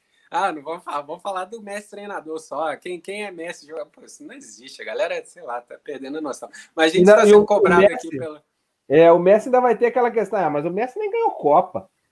Ele nem ganhou Copa, ele não foi isso tudo, não. Ah, é. Tá, a gente está sendo tô... cobrado aqui pela, pela audiência para falar do adulto Ney. Adulto é, eu vou Ney. só dar uma informação. Vou só, só dar uma informação. Ah, não, peraí, peraí. O Pedro está aqui só por causa disso. Eu só vim por causa disso. Eu vou só dar informação antes que o Thiago me corrigiu aqui, bem corrigido. A NBA volta em janeiro. É, eles estão tentando fazer a rodada de abertura no Natal. Então a ideia que seria de 1 de dezembro já ficou para janeiro, meados de janeiro, é, o retorno da NBA. Mandar um abraço também para o Danilo Monteiro, que esteve aqui com a gente na semana passada. Paulo Ramires, meu Mengão perdendo, hora de passar, ver o resenha. Paulo já podia estar no resenha. Faz igual eu, esquece Cara, o depende, Mengão. Depende. Talvez é melhor ficar no Mengão, espera o jogo acabar para manter essa, essa, energia positiva aí, e depois vem pro resenha. Ou vê um e ouve outro. Mas olha só, a gente falou de técnico de futebol, eu, eu não sei se vai dar para ver, mas isso aqui tá, tá, né? Espera aí, vamos ver. Olha lá. Ah, é, beleza. Mais importante do que Filipão no Cruzeiro é Filipão sem bigode no Cruzeiro.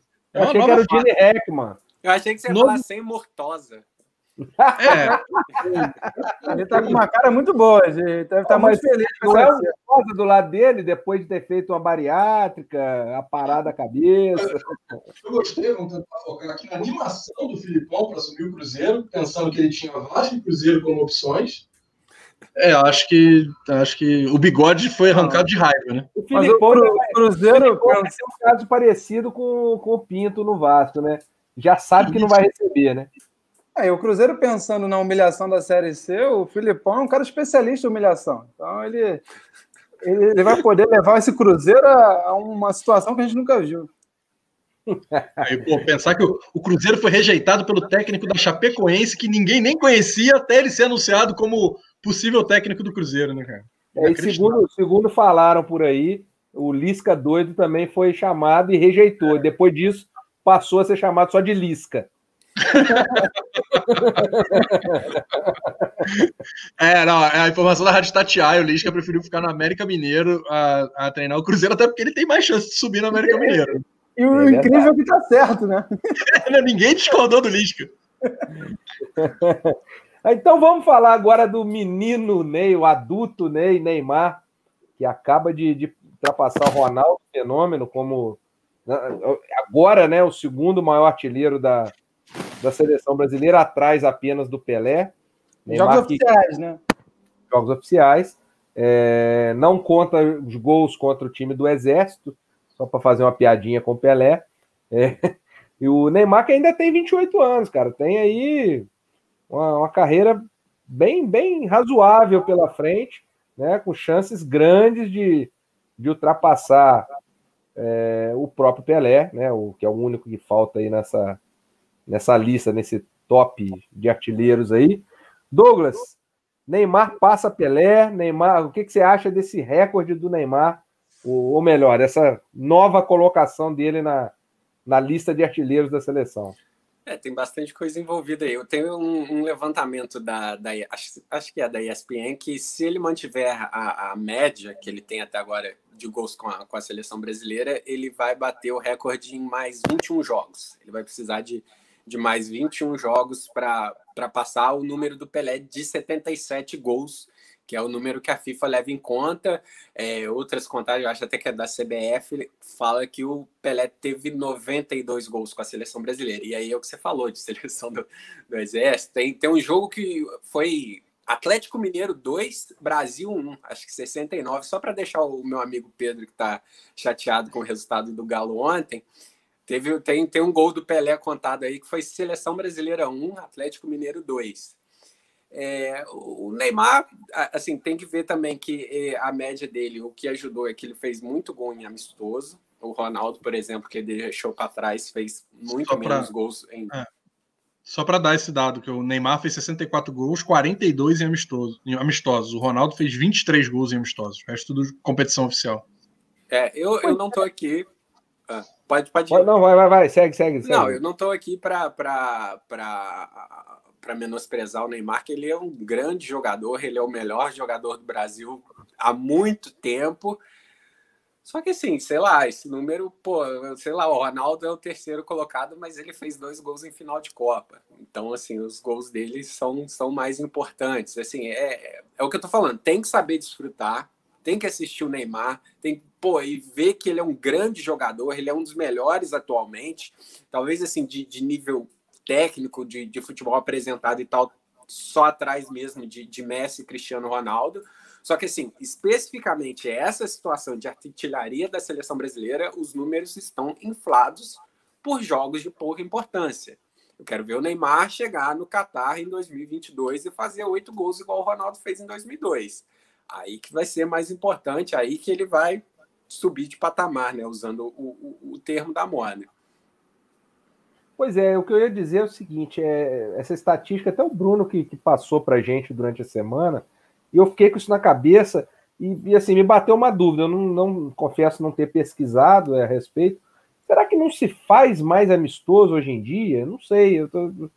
ele, o Neymar jogou mais partidas que todos esses, né, citados. É, tanto que entre os cinco primeiros artilheiros, ele é o que tem a menor média de gols. Ele perde para o Pelé, para o Ronaldo, para o Romário e para o Zico. Mas não sei, será que não se joga muito mais amistoso hoje em dia? Não, só para não se, se tem muito amistoso, é isso? É, sim. Será que não? Não, tem não... cacete. Assim, eu acho que assim, a, a, antes também se jogava amistoso, mas tinha muito essa coisa de um amistoso só, né? Você fazia é, a, a, seleção se reunia para um jogo amistoso. Agora se reúne normalmente para dois. Dois. Toda a data FIFA são dois jogos. Que é óbvio, para o trabalho do treinador é melhor, mas tem muito amistoso. É, e aí a, a, explicação, a prova disso é que a UEFA criou uma competição para reduzir o número de amistosos, porque, cara, ninguém, cara, me desculpa, não dá para ver amistoso de seleção, de qualquer seleção é uma pasmaceira, um jogo ali que viram um amigos de não sei quem contra amigos de não sei que lá de fim de ano. É, é até mais animado. É, a, a, questão é essa, é tentar dar competitividade além do ano. Né? A eliminatória sul-americana, nesse ano específico, eu acho que é exagerado, é, é, exagerada ela acontecer de em turno e retorno, com todo mundo contra todo mundo. Mas, assim, no geral, ela é legal por isso, ela ocupa uma parte muito grande do calendário. Mas precisam é, pensar em formas da seleção não jogar amistosos, assim. É isso, é Liga das Nações, Liga das Nações da Comebol, Liga Mas das então, Nações Bruno, Mundial. É, a gente, a gente fala, reclama com razão de amistosos, mas ao mesmo tempo também a gente reclama muito que tem Copa América todo ano. Aí a gente reclama que é Lincoln! Eita! Lava sua boca para falar do Lincoln agora. já criticou, você não, pode tem, falar. Você não tem direito de comemorar gol do Lincoln, Knop. Mas aí, voltando às seleções, né, e assim, especificamente seleções da, da, América do Sul, tem que arrumar uma, uma solução, porque juntar não, mas aí é... para fazer mais, mais Aí é aquela coisa do, do, Aquela frase clássica do filósofo Juarez Soares, né, que é uma coisa é uma coisa, outra coisa é outra coisa. É. Assim, tem muito amistoso, mas também não precisa ter Copa América todo ano. Assim, tinha que alternar, Sim. talvez, a, a Copa América com é, há muito tempo eu defendo que a, a, o futebol na Olimpíada poderia ser o que era a Copa das Confederações, os oito campeões continentais, os seis campeões continentais, o país sede e o campeão da Copa do Mundo. Poderia ser esse futebol, sem limite de, de idade e tudo mais. Você teria essa possibilidade de ter uma Olimpíada um pouco mais forte. Mas e aí o Brasil não vai para a Olimpíada e joga amistoso? Ah, não, claro. Existe, uh, por exemplo, a Copa América, talvez de dois em dois anos, fosse alguma coisa. Anualmente não dá. Mas você pode jogar também num ano Copa América, num outro ano fazer um, um, é, essa coisa da Liga das Nações, seja mundial, seja continental. Eu, acho, eu achei a Liga das Nações, fora o fato da Liga das Nações dar vaga na Eurocopa e na Copa do Mundo, eu acho a Liga das Nações sensacional. Deram uma mudada já que já não é tão legal quanto foi na, na, na primeira edição, mas eu acho que o caminho é por aí, assim, criar competições que levem a algum lugar, que seleções do mesmo nível se enfrentem. Porque é mais legal jogar a França e a Alemanha pela Liga das Nações do que elas jogarem um amistoso, como elas faziam antes. Né? Mas você não acha que. Você acha que eles jogam a Vera na Liga das Nações? A Liga das Nações, cara. Vou te falar que assim, eu acompanhei muito a Liga das Nações, que batia no meu horário de trabalho ali na F. Pô, a, a, a, a, talvez a primeira rodada, né? A estreia não, mas na última rodada, na hora que valia ou vaga ou rebaixamento, e aí leia-se dinheiro, porque você tinha mais dinheiro jogando uma divisão do que a outra, o bicho pegou. Teve jogo de virada, é, três viradas acontecendo em 15 minutos, assim, bons jogos, jogos de alto nível, e era muito isso, todo, como eram chaves de três seleções, todo jogo tinha importância, agora já aumentaram para quatro em ida e volta. Não, na verdade já era em ida e volta, sim. Era, era ida e volta, já era. É, era indo de volta, mas eram, eram três seleções, então você tinha. É, é o que prejudicou foi o rebaixamento da Alemanha, né? Que aí viraram a mesa e aí viraram a mesa. cair para a Liga B. Deram uma, qualquer desculpa, né? É, desculpa pra surgiu, um, surgiu um Grêmio, né? Surgiu um Grêmio no meio do caminho aí. E era, e era um puta do risco, porque tinham chaves que eram, tinham três seleções fortes, assim, três seleções tradicionais. Alguém ia ter que jogar. Aí aumentaram para quatro por grupo, já desvirtuou um pouco o negócio, já não tem tanta assim, eu, eu já não estou acompanhando essa edição, não estou não tô, não tô conseguindo acompanhar muito, mas eu acho que assim, quando vale alguma coisa, pelo menos o cara tem alguma motivação. Se assim, Portugal mostrou isso na reta final, na, no, no, no Final Four né, da, da, da, Liga das Nações, jogou pra caramba, o jogo contra a Holanda foi bom na decisão. É melhor que amistoso. É, é Copa do Mundo? Não, não é, não é Eurocopa, mas é melhor que amistoso. Qualquer é, coisa acho... é melhor eu acho que passa por alguma a Copa América de dois em dois anos e passa também com alguma coisa de juntar com a CONCACAF, de fazer mais competições com, com a CONCACAF, porque aí, querendo ou não, você ganha México, você ganha Estados Unidos, a, a Costa Rica andou montando boas seleções, sempre tem alguma coisa. Porque, mas aí envolve interesse, porque assim, são duas confederações diferentes, né, CONCACAF, CONMEBOL, e vai envolver poder e dinheiro. Então, assim, aí talvez não seja do interesse, não do futebol, mas do interesse do dirigente fazer essa, essa união. Porque, sei lá, para o nível técnico, né, e para gente, para jornalista, para torcedor, eu acho que seria bem interessante você tentar, ou nos moldes da, da Liga das Nações, ou, ah, pô, é muito grande, o continente é enorme para o Uruguai sair de Montevidéu e jogar em Toronto, não sei o que Não sei, mas assim, sei lá, os caras ganham muito dinheiro para pensar a respeito disso. Então eu acho que, que deveriam dou... se esforçar.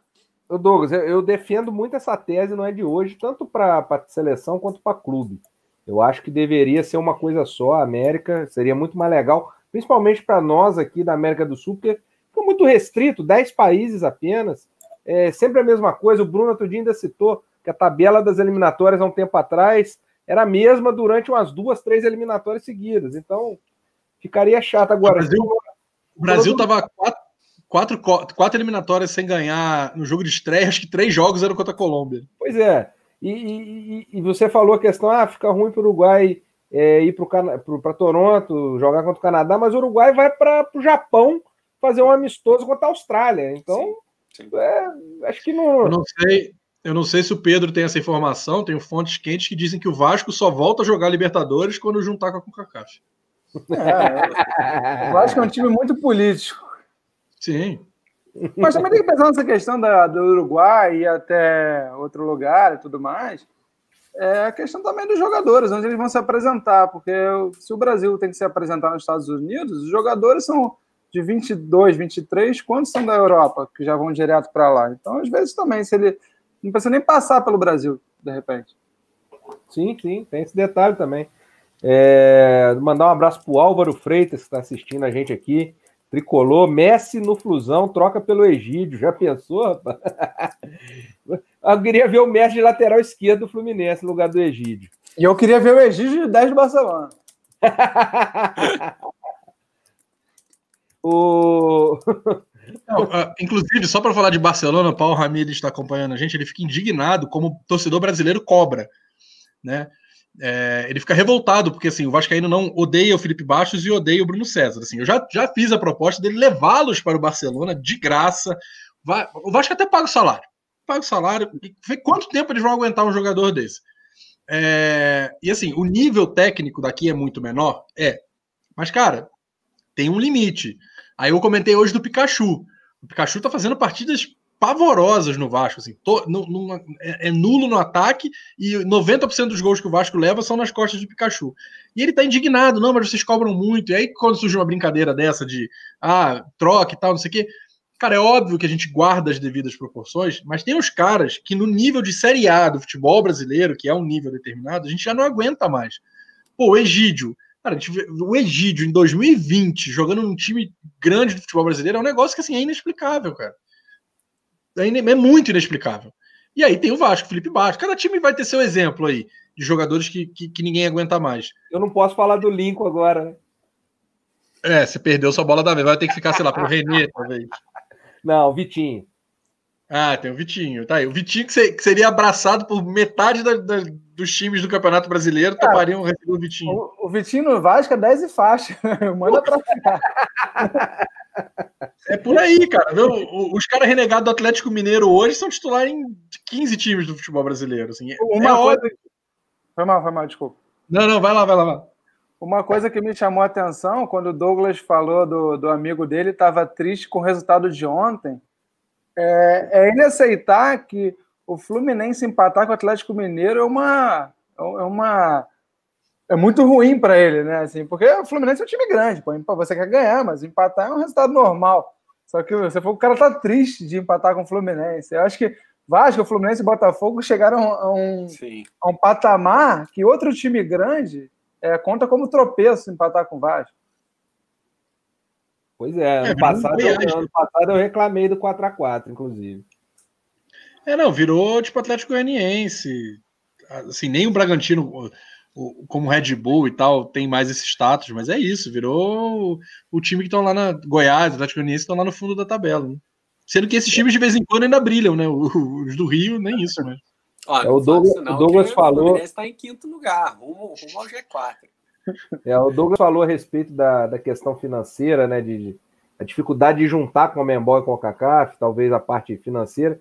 Não sei se vocês viram a série da, do Amazon Prime, chamada É o Presidente, que mostra muito focado no presidente da Federação Chilena e mostra muito essa questão de bastidor, daquela, daquele caso FIFA, né? Do, do FIFA Gate. E, e ali mostra como as negociações, óbvio que com, com a pitada de, de de ficção, mas com certeza tem muita romance. verdade naquilo ali, né?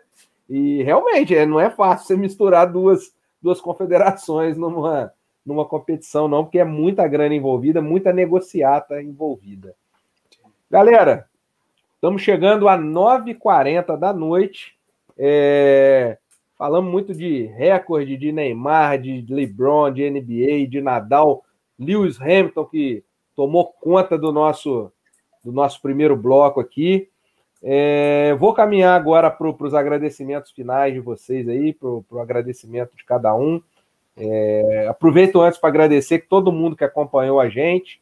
É, surpreendentemente, nós tivemos hoje uma audiência bem legal, um teste que a gente está fazendo, né, de, de, de, trabalhar com tema variado durante a, a durante a, o resenha de boteco e deu muito certo. A galera acompanhou, participou no chat. Então eu começo agradecendo o Pedro aí pela presença mais uma vez com a gente. A terceira, Pedro, é, já pode pedir música? É a terceira. Ah, eu que agradeço a você. Obrigado aí pelo convite. Papo legal como os outros também foram. Grande abraço aí para quem está vendo, para o Douglas, para o Bruno, para você também. Hoje eu não sei se eu tenho que mandar um abraço para o cara aqui do hambúrguer. Se tiver também. Também tá mandar, cara, por dia das dúvidas, manda. Um abraço.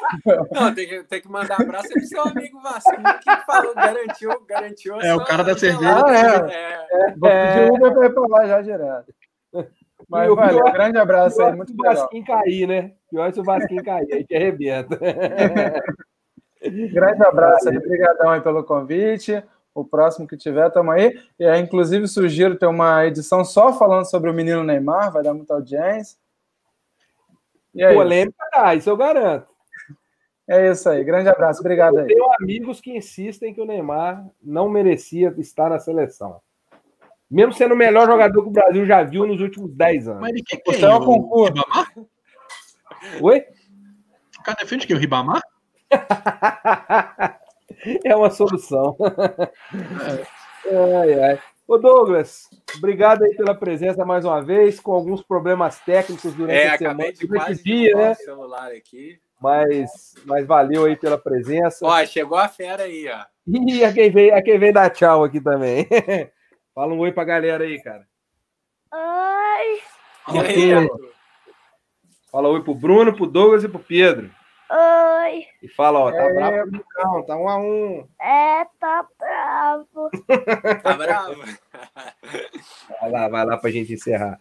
Douglas, valeu, cara. Obrigadão aí mais uma vez. Segunda é. você tá comigo na entrevista do Augusto, né? Tamo junto lá, vamos falar aí de... Porque treinar time grande já é difícil, imagina então as dificuldades que ele passa, né? Ele vai ter... O Augusto vai ter muito para passar aí pra gente na segunda-feira, vai, vai ser bem legal a, a, conversa com ele. Pô, eu que agradeço aí a, a, parceria sua e do Bruno, o Pedro também por, por sempre estar disponível aí, trazendo informação e, e, e bom humor para a nossa resenha, para a nossa conversa.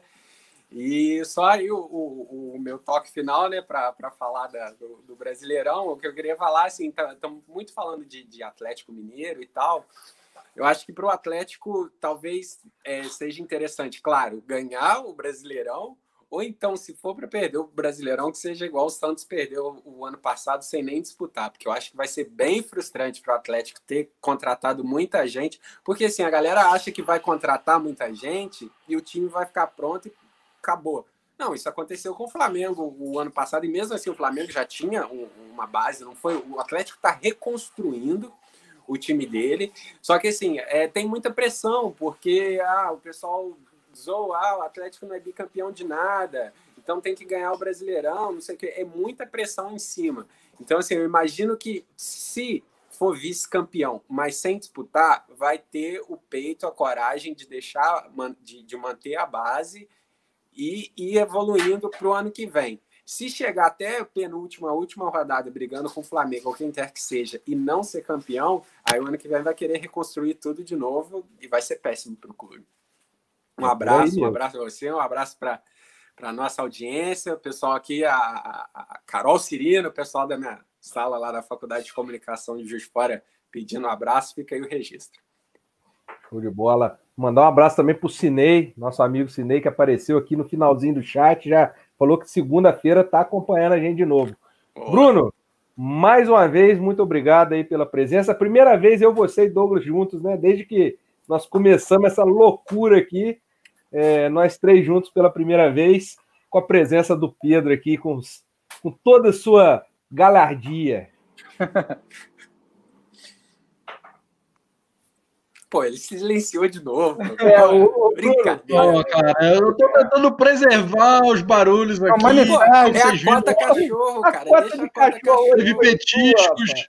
Eu tô, tô, comendo petisco, eu sei que é falta de educação comendo vídeo, mas recebi uns petiscos aqui, cara. Se dane a falta de educação, eu vou comer. É, não, o pessoal tava, o pessoal tava perguntando no privado o que, que eu tava comendo. Pô, recebi do patrocinador um salame aqui. Oh, vou comer é. no vídeo, tá de boa. É lógico, é, eu recebi de boca cheia e tal, mas é, é, é boteco. É do rapaz do hambúrguer também? Não, não, o rapaz do hambúrguer me abandonou. O rapaz do hambúrguer tá tentando internacionalizar as entregas. É, fornece um, Estou é, tentando é, fechar aqui um fornecimento de empanada, porque pô, empanada uruguaia é sucesso e doce de leite também, mas por enquanto ainda não aconteceu. Tem, tem outros produtos em Montevidéu que fazem sucesso também. É, esse não pode entrar na live, não. Porque no é. Brasil não pode, né? a gente vai ser processado por apologia. Eu, gost... eu, quero agradecer de novo é, mais uma realização. Vamos para o vigé... esse é o 23 Resenha de Boteco. Dizer que hoje eu ganhei um elogio da minha barba do Pedro, fiquei muito, muito feliz e envaidecido. É... E, e, lembrar que é isso, cara. É, tipo, a gente vai mexendo no Resenha de Boteco para a galera poder curtir mais, para trazer mais gente. Menos tema fixo, vamos falar de tudo, porque botiquinha é assim, a gente senta, sai falando do que vier pela frente, e enfim, sem muito freio também. Mas valeu, valeu. Mandar um beijo para Carol Radu, que está aí em Montevideo com o Douglas, e que deu uma ajuda na, na técnica hoje, né? Para botar, ajudar o Douglas a entrar é. no ar. É, sempre Meu dando uma. Tá indo embora. Meu celular tá indo pois é, embora, é, então vamos, vamos acabar rápido. Vamos acabar rápido antes que o Douglas caia. E se tudo der certo, para a gente poder ver o segundo gol do Bragantino antes do fim do jogo. Boa. E gostar. E só pra, última, última coisa. Sapinto chegou, desembarcou no Rio e falou que chegou, vestiu a camisa do Vasco e vai morrer por essa camisa. Ele não sabe em quanto tempo isso vai acontecer. Vai, vai meter porrada em todo mundo até ser primeiro. Tem vai acontecer mais rápido do que imagina ele morrer por essa camisa. Porque a gente morre todo jogo. Galera, valeu, brigadão. E é o que o Bruno falou. A gente jogou o assunto e, e a ideia do boteco é essa. Vai saindo outra coisa no meio do caminho, a gente vai falando. E semana que vem, segunda-feira, 8 da noite, Augusto Ambrosio. Tá eu e Douglas. Um abração para todo mundo, valeu, fui.